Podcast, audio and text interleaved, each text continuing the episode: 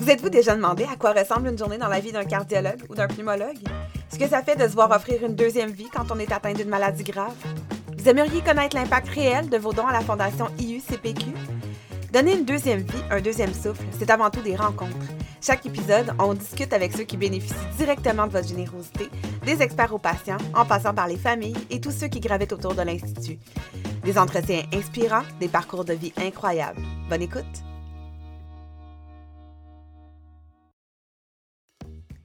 Bonjour à tous et bienvenue à ce nouvel épisode de Donner une deuxième vie, un deuxième souffle. Cette semaine, on vous propose de faire la connaissance avec Graciane Besson, qui a été opérée à cœur ouvert à l'IUCPQ à l'été 2021. Remise sur pied, elle s'entraîne à présent pour le défi Nage au cœur, pendant lequel elle fera 5 km à la nage dans le cadre de la traversée du lac Saint-Jean le 23 juillet prochain. Bonne écoute!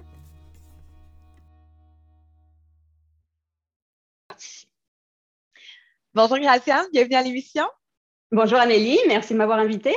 Ça fait plaisir. Merci à toi d'avoir accepté notre invitation. Graciane, tu es étudiante au doctorat en épidémiologie à l'Université Laval. Euh, mais aujourd'hui, on te reçoit dans le cadre du mois de la santé du cœur.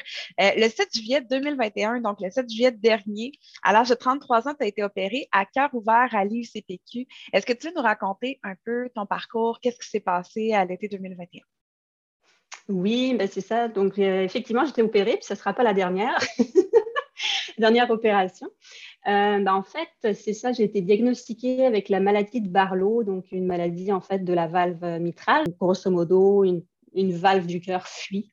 Donc, au lieu que le sang passe euh, tout dans un sens, bah, il a tendance à remonter. Puis là, comme c'est la valve mitrale, bah, ça remonte vers les poumons en fait, au lieu d'aller euh, dans la horte pour distribuer l'oxygène dans, le corps.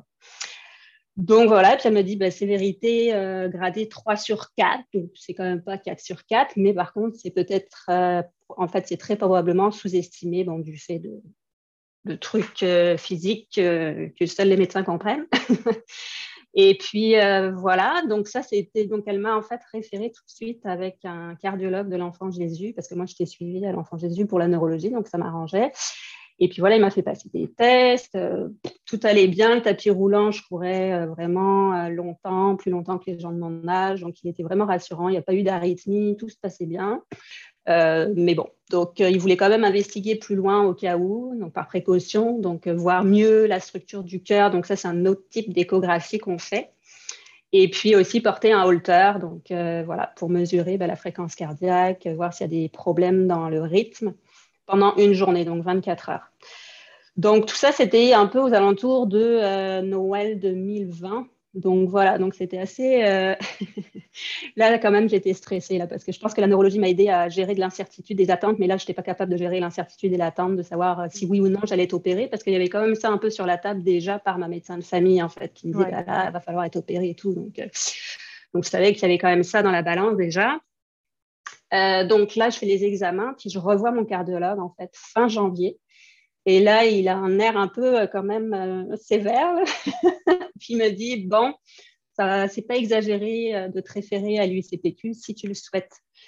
Puis comment ça a été à partir de cette prise en charge-là par l'UICPQ? Ça a été quoi les étapes suivantes? Ben, le cardiologue, c'est ça, il m'a référé. Puis en fait, même pas deux semaines après, le chirurgien, euh, docteur Eric Charbonneau, me téléphonait. Donc voilà, donc c'était le 16 février, je me rappelle très bien, parce que c'était huit jours après mon anniversaire, donc euh, je m'en rappelle bien. Voilà, le février, c'est le mois du cœur, mais aussi le mois de mon anniversaire, ça tombe bien. voilà, le hasard. Et donc, bref, donc là, il m'explique tout, que, bon, bah, grosso modo, l'anatomie de la valve n'est pas belle. Hein. Il m'a dit, ta valve est vraiment pas belle. C'était comme ça qu'il l'a dit. Et euh, voilà, il m'a expliqué les conséquences sur le cœur, qui s'inquiétait un peu parce que la fonction du cœur était diminuée. Euh, le cœur était un peu grossi, donc ça peut paraître contre-intuitif, mais quand le cœur s'affaiblit, bah, il peut grossir aussi avant. Donc voilà, et il me dit, bah non, tu vas pas être opéré dans des années, euh, dans plusieurs années, ça va être dans quelques mois en fait. C'est une affaire de quelques mois, le temps de bah, de boucler en fait euh, tous les examens qui s'avaient prévus. Donc j'ai refait en fait euh, tous les examens qu'on pouvait faire, donc euh, les différents types d'échographie. J'ai fait un IRM cardiaque, j'ai fait un ergo un ergocycle, voilà, donc on pédale en fait sur un vélo stationnaire couché. Puis là il mesure vraiment. Puis là il y avait vraiment beaucoup beaucoup d'arythmie en fait. Donc, euh, c'est ça. Donc, euh, de toute façon, juste avec les critères que j'avais, euh, les arythmies, la force du cœur diminuée, tout ça, j'étais déjà éligible pour la chirurgie, même si moi, je n'avais pas de symptômes, en fait. Donc, c'est ça qui est quand même super important de mentionner, c'est que je n'avais pas de symptômes. Ça a vraiment été découvert par hasard. Donc, si la première médecin n'avait pas dit, bah, il faut investiguer bah, pour être sûr qu'il n'y ait rien, ben, c'est ça, j'en serais pas là. quoi. Donc, euh, ça, c'était la partie. Justement, en guise de, reconnaissance envers l'Institut, tu as eu l'idée de mettre sur pied une collecte de dons, euh, qui est le défi Nage au cœur. Euh, dans le fond, tu as lancé un défi de nager 5 km en moins de 2h30 à la traversée internationale du lac Saint-Jean le 23 juillet prochain, soit un an après ton opération. Comment, comment ça t'est venu, cette idée-là?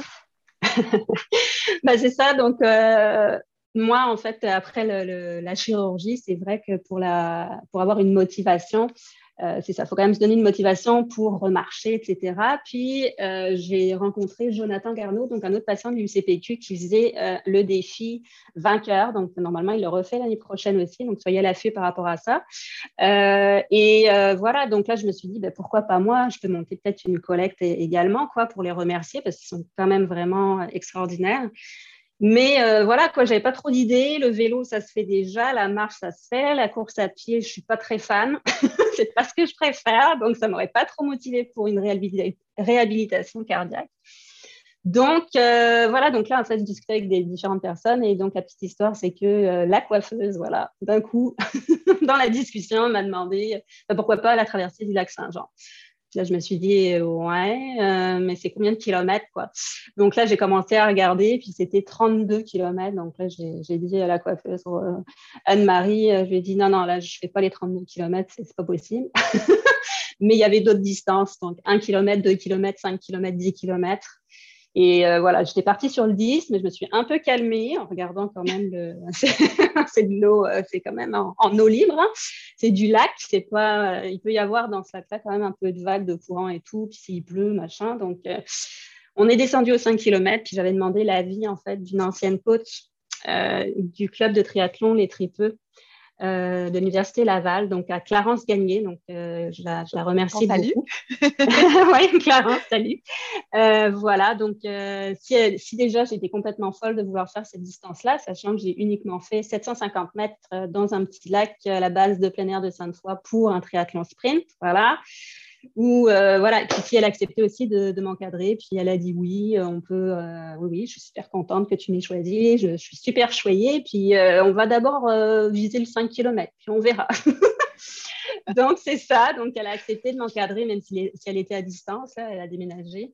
Euh, mais elle me fait les plans d'entraînement. Donc, voilà, plusieurs fois par semaine, je vais m'entraîner, puis je lui donne du feedback, puis on se voit chaque semaine. Donc, euh, donc c'est ça. Donc, c'était un peu euh, les remercier tout en ayant, en fait, un objectif aussi personnel de me dépasser, puis de faire de la réhabilitation pour quelque chose que j'aime et avoir un objectif qui me plaît, quoi. Justement, parlant d'objectif, est-ce que tu as un objectif financier? Est-ce que tu as des partenaires qui t'appuient en ce moment? Oui, alors euh, j'ai des partenaires, effectivement, donc je les remercie beaucoup d'avoir embarqué euh, dans cette aventure-là, vraiment. Donc pour chaque tranche de 20 dollars que vous allez euh, donner pour le défi Nage au cœur, euh, que, vous, pouvez trouver sur la page Facebook du défi ou sur la page de la fondation. Euh, vous avez euh, pour chaque tranche de 20 dollars donc une chance de gagner un des prix des partenaires. Donc voilà, donc si vous donnez 40 dollars, vous avez deux chances de gagner éventuellement un des prix qui sera tiré au sort en fait bah, à la fin de l'été ou à l'automne. Je peux encore fixer la date. mais c'est ça. Donc voilà. Et puis l'objectif de collecte, oui, je m'étais fixé un, petit 1000 dollars. Moi, je dis petit parce que mes amis ont un peu rigolé de moi cet objectif-là. Mais je voulais pas trop être euh, voilà, gourmande, puis je savais pas trop comment, comment ça va se passer, comment ça allait se passer. Donc euh, voilà. Mais mon vrai objectif, oui, euh, ce serait 1000 dollars en fait par kilomètre, donc 5000 dollars. Ce serait merveilleux de collecter autant pour, pour la fondation. Puis comment est-ce que les gens peuvent donner, s'informer, te suivre dans ta préparation? Tu parlais de la page Facebook, c'est la principale source d'information? Oui, exactement. Donc, vous pouvez retrouver ben, mon histoire, euh, également ben, les partenaires, les prix qu'ils offrent. Et puis, ben, euh, mes petites anecdotes d'entraînement, en fait, sur la page Facebook du défi Nage au cœur. Voilà, voilà. Vous pouvez trouver toute l'information là, puis le lien aussi pour faire les dons à la fondation. Donc, je vous remercie en avance, en tout cas.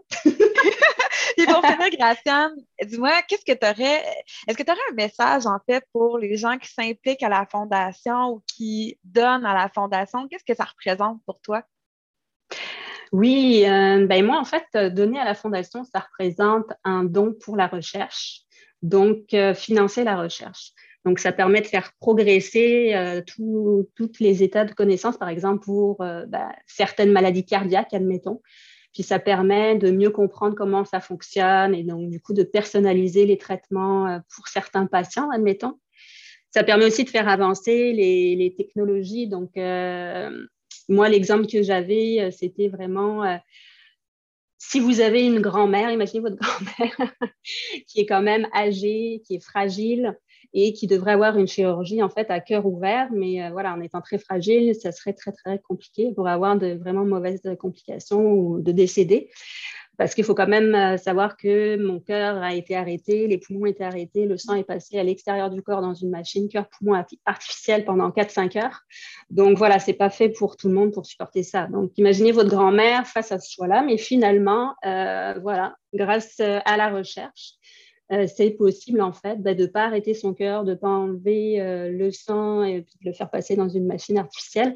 On peut faire remonter euh, la nouvelle valve à travers les gros vaisseaux en fait de la jambe. Je pense que c'est au niveau de la jambe, ça remonte jusqu'au cœur. Puis là, c'est ça, pas besoin d'arrêter le cœur comme j'ai dit et la valve peut être réparée. Bon, il y a certaines exigences par rapport à ça, mais en tout cas, ça permet pour des patients fragiles comme votre grand-mère ou euh, votre père euh, super âgé ou vous plus tard, ben, d'accéder quand même à une chirurgie cardiaque, mais pas à cœur ouvert. Donc voilà, donc pour moi, en fait, c'est vraiment ça. C'est euh, un don à la fondation, c'est un don pour faire avancer la recherche puis de bénéficier plus tard ben, de meilleurs traitements, meilleures technologies ou techniques. voilà, donc c'est ça. Donc c'est donner l'espoir.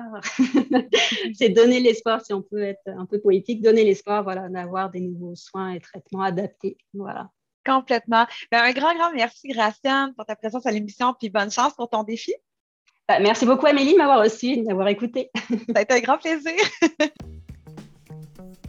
Voilà, c'est tout pour aujourd'hui. Je tiens à remercier chaleureusement Graciane pour son partage. N'hésitez pas à suivre son parcours et à l'encourager via sa page Facebook Nage au cœur. Février, c'est le mois de la santé du cœur. C'est pourquoi la Fondation IUCPQ vous lance le défi Marche ton don, un défi pour redonner du rythme à votre rythme. Fixez-vous un objectif de marche quotidienne entre 10 et 25 minutes et transformez ensuite ce défi en don en textant cœur au 20222. On se retrouve sous peu pour un autre épisode de Donner une deuxième vie, un deuxième souffle. À bientôt!